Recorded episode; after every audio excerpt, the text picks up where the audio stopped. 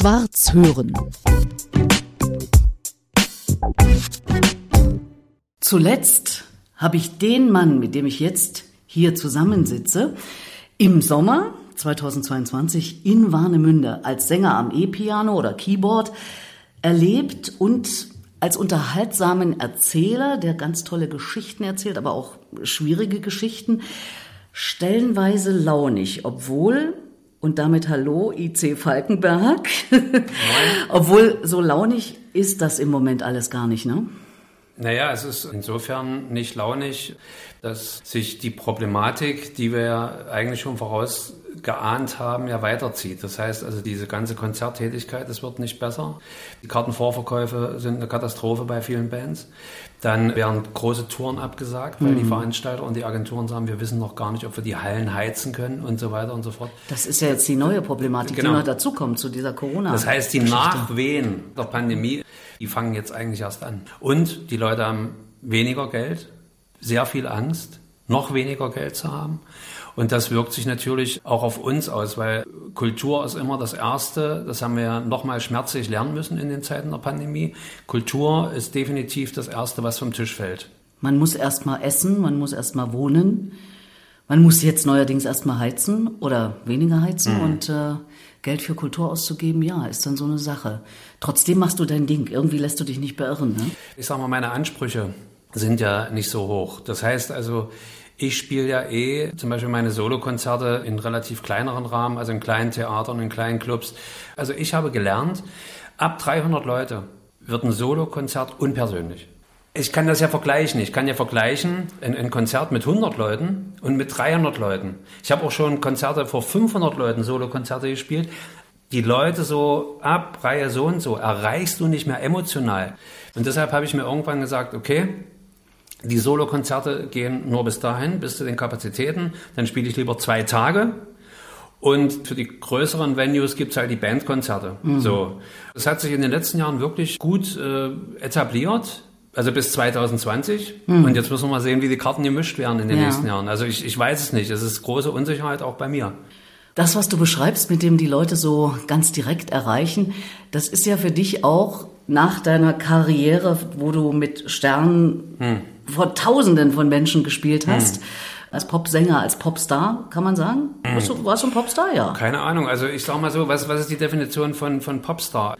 Dieser Begriff ist ja inflationär äh, verwendet worden in den letzten Jahrzehnten. Ne? Mhm. Das heißt also, in den 80er Jahren war ein Popstar noch jemand, der sehr viele Menschen berührt und erreicht. So. Und der aber auch eine, eine Lebenshaltung manifestiert, der an irgendeiner Stelle der Gegenentwurf war zu der Musikgeneration der 70er Jahre. Dieses groß, groß Stadion, Stadion und so. Das ist ja genau das gewesen, was dann mit Hip-Hop und Punk in den 80er Jahren und New Wave ja im Prinzip konterkariert wurde. Das heißt also, das war ja im Prinzip die Idee, dass man eben nicht mehr dieses Pathos-Ding hat.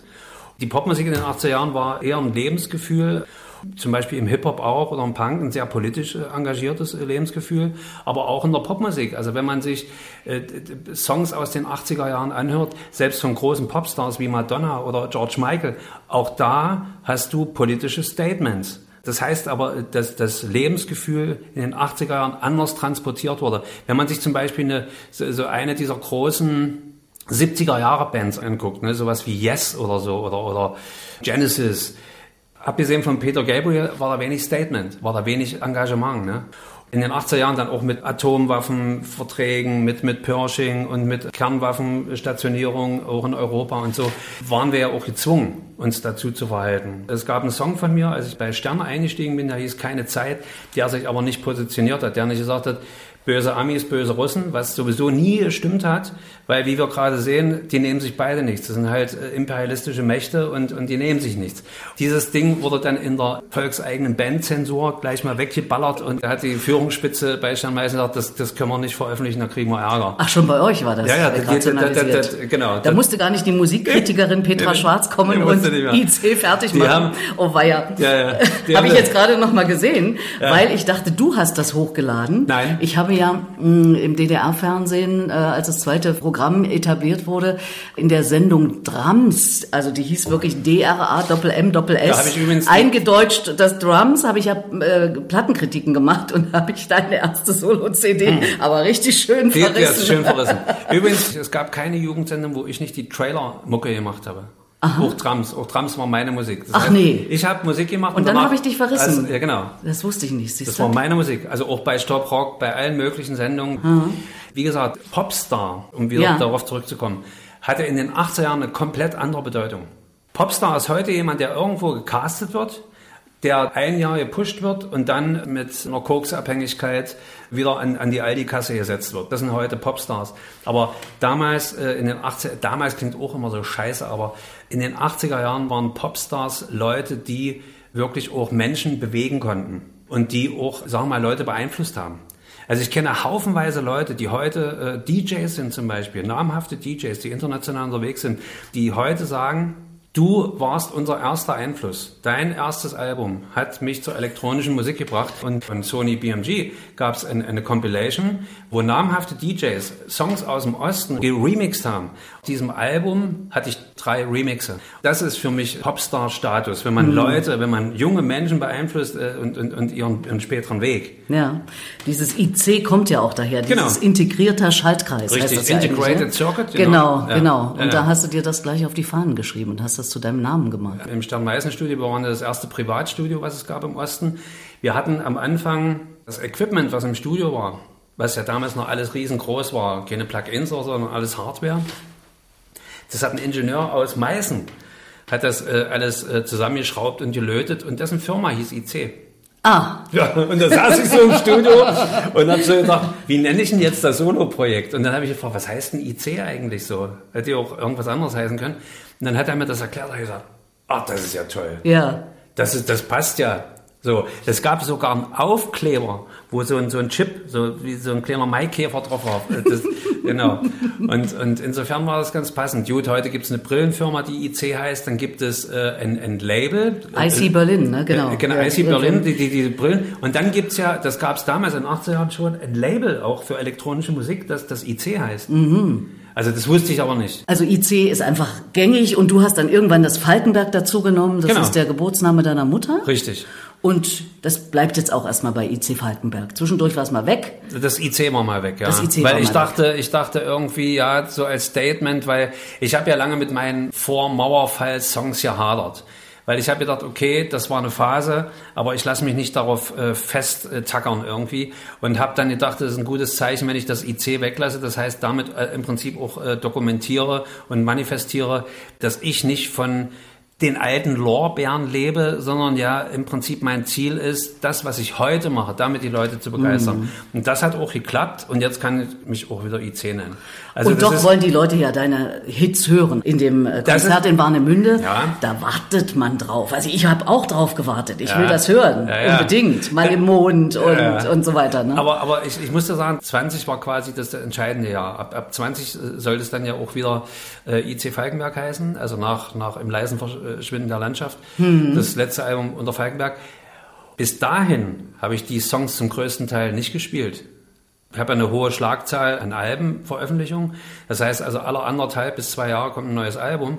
In den letzten, naja, 20 Jahren eigentlich, habe ich in, in der ersten Hälfte der Konzerte fast mein komplettes aktuelles Album gespielt, was niemand macht, weil das eigentlich Kamikaze ist.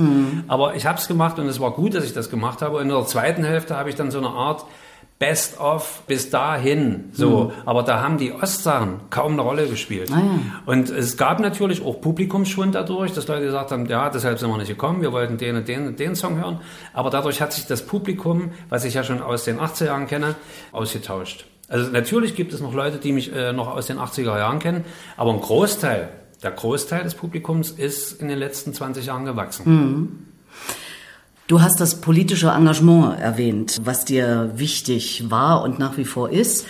Und irgendwie ist das ja auch logisch, weil du wolltest ja an sich mal von vornherein Liedermacher werden. Und äh, heute bist es ja auch wieder. Also ich war Lieder, ich war Liedermacher. Als ich 14 war, war ich Liedermacher. Als ich 15 war, als ich 16 war, 17, 18, 19, 20, 21, 22 und ab 23 war ich auf einmal ein Popstar. Bis ich 22 war, war ich im Prinzip irgendwann dann auch mal zwischendurch ein Punk-Liedermacher.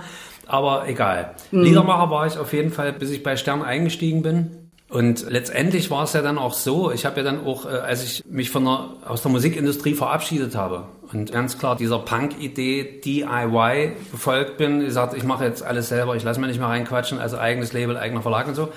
Ab da habe ich äh, ja auch im Prinzip den Twist gemacht und habe gesagt, so, jetzt alles wieder von vorne. Und das erste Album auf meinem eigenen Label 2000 ist es erschienen, zwischen Erde und Mond das war ja im Prinzip schon ein Liedermacher-Album mit zeitgemäßen Arrangements und mm. Instrumentierung. Ja. Das heißt, für mich ist ein Liedermacher heute keiner, der mit einer, mit einer Konzertgitarre da sitzt und schwer atmend irgendwelche äh, philosophischen Grätschen macht, sondern für mich ist ein Liedermacher heute jemand, der Haltungsstatement hat und der und der vor allen Dingen natürlich auch das, was an Impulsen, an, an musikalischen Impulsen möglich ist und offensichtlich ist, die auch nützt. Hm. Als, als Mittel. Dass man sagt, okay, ich habe jetzt den und den Song. Es gibt zum Beispiel auf den letzten Alben, gibt es Songs, die sind krass elektronisch und danach kommt ein Song, der, der könnte von Georg Kreisler sein. Aber das ist die Freiheit, die ich halt habe. Kein Industrielabel würde sagen, ja, das ist super, dass du das so machst und so. Niemand die Erfahrung hast du ja gemacht nach der die Wende. Die haben dich ja, ja, gleich gekrallt und haben gesagt, äh, du bist hier einer derjenigen, welcher überhaupt ja, genau. aus dem Osten. Genau. Und äh, ja, dann ging es auch manchmal ein Stück weit in Richtung Schlager Richtig. und so. Ja. Und wenn naja. ich das heute sehe, ich habe mir gerade das Porträt hm. nochmal angeguckt, ähm, wo ja. nur ein ganz kleiner Teil davon drin ist, hm.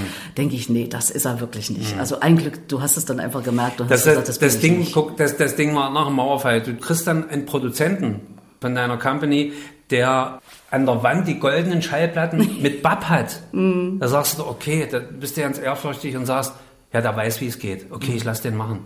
Und dann ist dieses ja schlagereske Album rausgekommen. Es gibt auf dem Album auch äh, Songs, die, wenn sie englischsprachig gewesen wären zu der Zeit, wären das ganz normale Popsongs gewesen, also zeitgemäße Popsongs. Aber es gibt eben auch leider ein paar Sachen, die, die so Schlagerrest waren. Hm. Und das, das ist ja dieser Ausschnitt in dem Porträt, ist ja dann auch einer der Gründe gewesen, warum ich dann gesagt habe, so geht's nicht weiter. Ich bin dann in einer Sendung wirklich mit Bernhard Brink gelandet, die Bernhard Brink moderiert hat. Und wo im Prinzip ganz, ganz, ganz schlimme Musik passiert ist.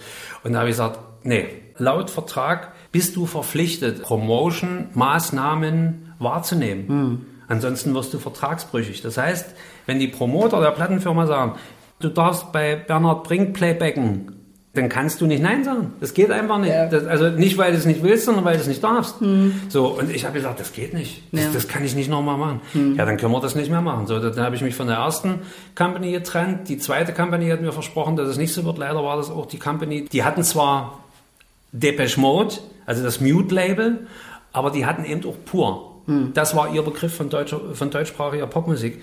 Da musste ich mich dann auch verabschieden. Hm. Im Nachhinein ist es einfach so, genauso blauäugig, naiv und unerfahren, wie ich in diese ganze Ostpop-Szenerie reingefallen bin und ja auch aufgestiegen bin, genauso bin ich in, in diesen Westen reingefallen. Also ich hatte noch nicht mal mit, mit 30 Jahren genug Erfahrung und genug Leben, um nach dem Mauerfall zu sagen, ah, das geht gar nicht, das willst du gar nicht. Dann kamen natürlich auch noch existenzielle Zwänge dazu. Das heißt, ich hatte zwei Söhne, Familienvater, eine Frau. so ist es. So, du mhm. bist Familienvater, das heißt, du hast eine Verantwortung. Und insofern habe ich da so 90, 91 jetzt nicht lange überlegt. Ich finde es völlig verständlich. Das ist doch irgendwie auch klar, weil du konntest ja vorher nicht wissen, wie es wird. Richtig. Mein Management war bis Mitte der 90er Jahre das Management von Grönemeyer und Westernhagen die Zeichen sahen eigentlich gut aus da am Horizont, mhm. aber äh, die, die, die Realität war Bullshit. Definitiv. Also ich meine, die haben mich am Anfang wirklich mit einer Limo, haben die mich zu den Promotion-Terminen gefahren. Also völlig über, überdreht und die waren halt auch beeindruckt von, der verkauft in einem kleinen Land wie DDR, verkauft er eine Viertelmillion von jedem Album was verkauft denn der dann hier? Also müssen wir den doch, äh, so, so, so, so, so waren die das gewohnt. Also die haben mich behandelt, als wenn ich Grönemeyer persönlich war. War ich natürlich da weit entfernt davon. Mhm. Und es war viel Blendwerk dabei. So viel Schall und Rauch und Lärm um nichts, so wie ich den Westen ja mittlerweile auch kennengelernt habe. Ich habe ja in Bregenz damals, habe ich äh, 88 als erster Ostdeutscher diese, dieses Ding gewonnen. Ne? Mhm. So. Und dann war ich, ein Jahr später war ich ja eingeladen, das war, äh, um, um da in der Jury zu sitzen und so. Mhm. Und dann war da auf der Seebühne in Bregenz. Mhm. Das sind ja immer solche Opernaufführungen. Ja. Und da habe ich das erste Mal eine Oper im Westen gesehen und habe gedacht, das ist ja richtig flach. Was ist denn da los? Was ist, ist das hier immer so? So, das war richtig schlecht. Ich kannte Operninszenierungen in Ostberlin.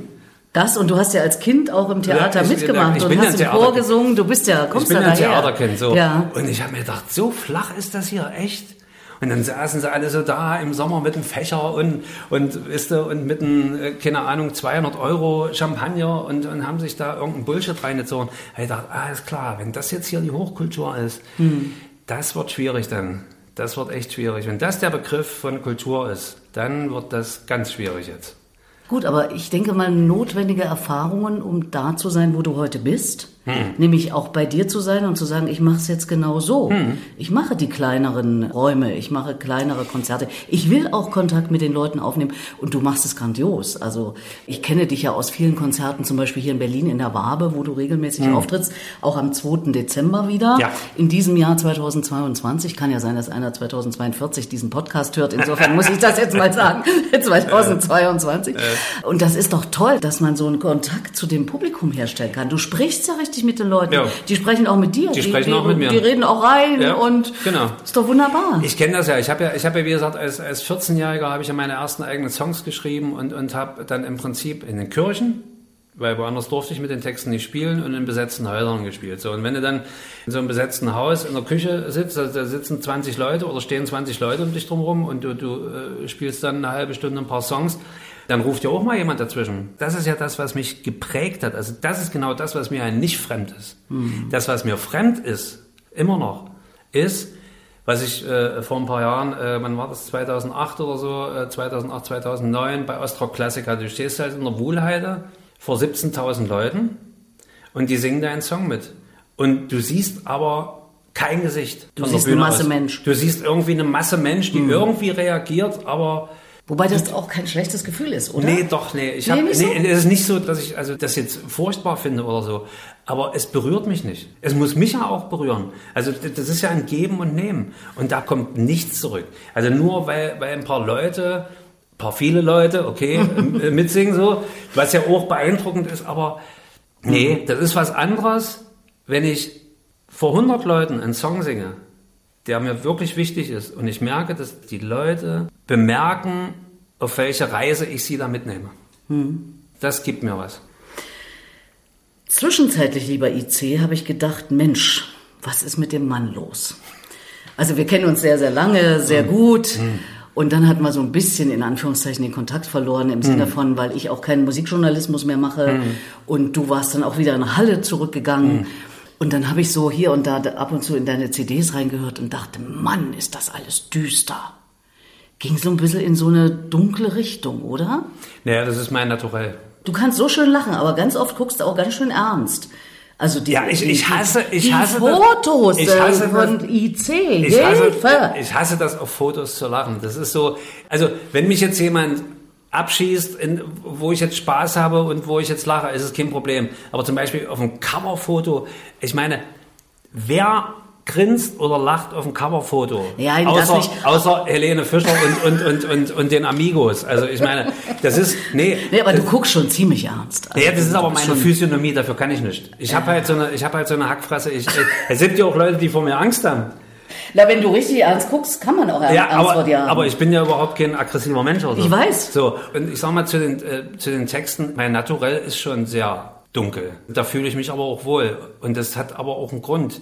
Weil wenn ich mich damit auseinandersetze, ist mein Leben nicht dunkel. Das ist der Punkt. Da bin ich aber nicht alleine damit, mit dieser Lebensstrategie. Das ist ja dieses Clown-Phänomen, ne? So, der geht auf die Bühne und lacht und, und, und, und, und hinten Backstage heult er sich die, die Augen aus dem Kopf. Ne? Mhm. Und bei mir ist es andersrum. Mhm.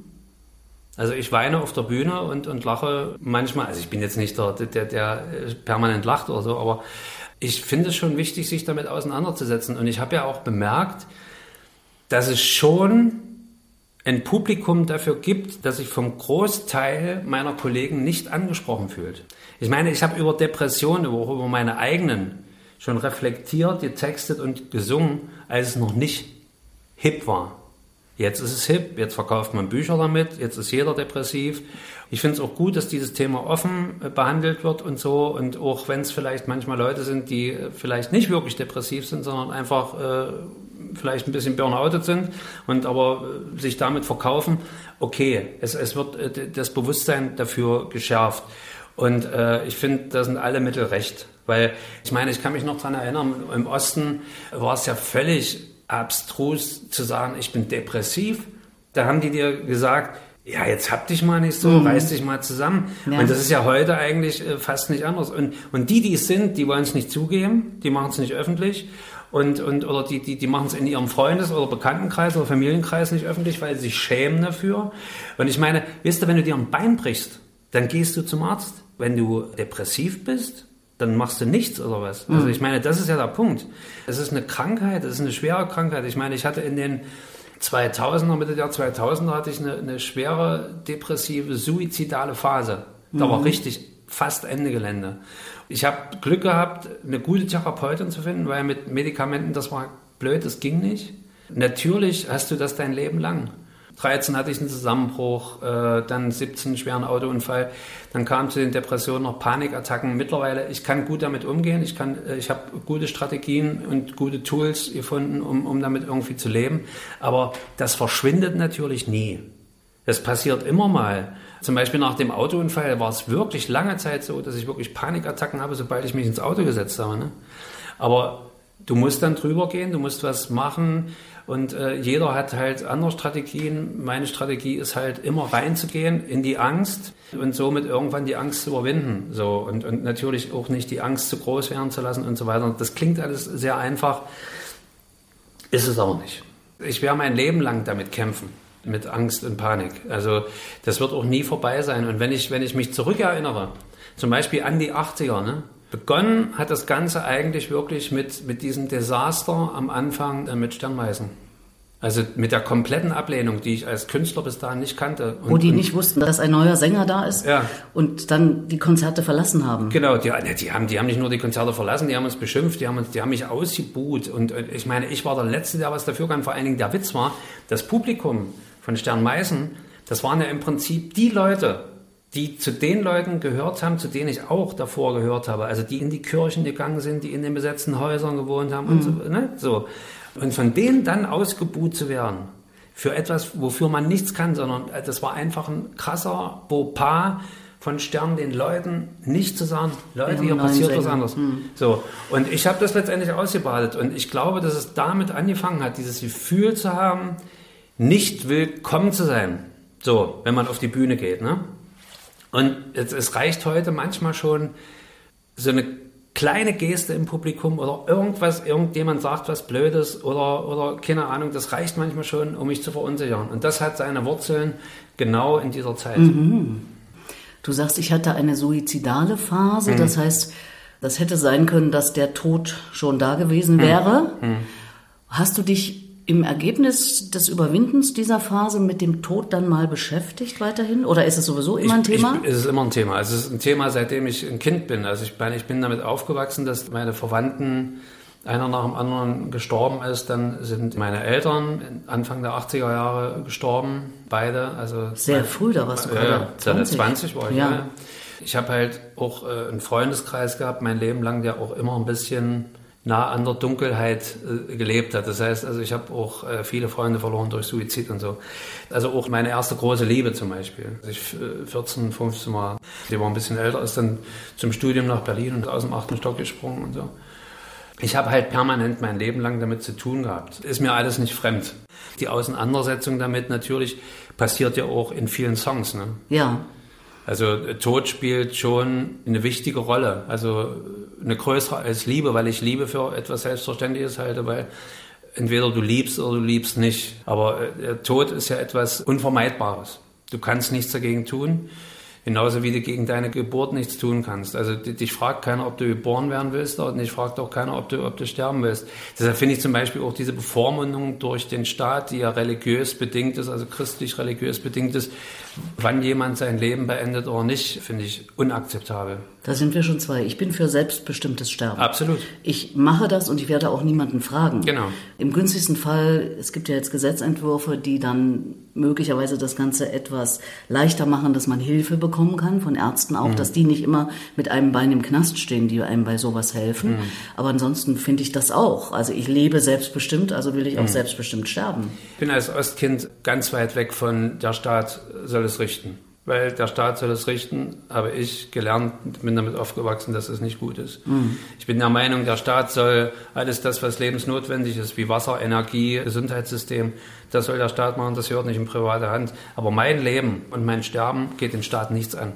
Und das heißt, gibt es Planungen? Die Familie weiß, wie es dann laufen wird. Und wenn es dann noch so ist, wie es jetzt im Moment ist, dann, dann fahren wir halt ins Ausland und dann Vielleicht ist das ja nicht mehr nötig. Vielleicht ist das nicht mehr nötig. Wäre gut. Mhm. Wäre ja. gut. Der ganz wichtige Punkt ist, seitdem ich das für mich beschlossen habe, und das ist schon sehr lange her, lebe ich mit diesem Gedanken Tod und Sterben viel besser. Es ist für mich viel klarer, weil ich auch ein Mensch bin, der Klarheit braucht. Ich brauche Strukturen. Ich will nicht irgendwas Nebulöses, wie das dann sein könnte. Das interessiert mich alles nicht. Ich habe für mich beschlossen, dass es so ist. Es wird auch nie irgendwo ein Stein stehen, der irgendwie an mich erinnert oder, oder keine Ahnung, das will ich alles nicht. Und ich werde verschwinden, so wie ich gekommen bin. Schwarz hören.